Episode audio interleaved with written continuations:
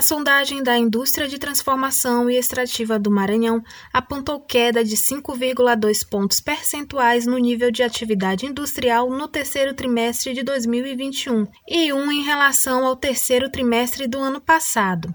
Os dados apontam um indicador baixo da linha dos 5 pontos, queda que ganha mais força se for considerado que em 2020 a indústria estava muito mais afetada pela pandemia. A pesquisa, realizada pela Federação das Indústrias do Estado do Maranhão, em parceria com a Confederação Nacional da Indústria, no final do ano passado, considera que valores acima dos 50 pontos indicam um aumento em relação ao mês anterior. Valores abaixo dos 50 pontos indicam queda.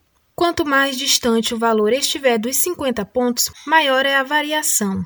O coordenador de ações estratégicas da firma, José Henrique Braga Polari, explica. Os objetivos da sondagem são principalmente de fornecer ao empresário indicativos de como estão as atividades industriais, seja nos aspectos correspondentes aos diversos, indicadores é, contemplados pela pesquisa.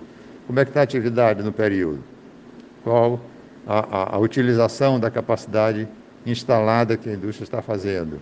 Se tem um, um, um comportamento positivo em relação ao volume de empregado, ou se é preocupante a, a, a conjuntura para o, o, número de empregados. Enfim, o objetivo é fornecer ao empresário informações básicas necessário para orientar sua atividade produtiva. Em relação à atualização da capacidade instalada, a indústria de transformação e extrativa teve um percentual de 35,8% no terceiro trimestre de 2021. É praticamente a metade da porcentagem do mesmo período do ano anterior, que é de 62%, quando o efetivo para o trimestre era de 61% da Universidade FM do Maranhão, em São Luís, com produção de Lucas Gonçalves Kelly Dias.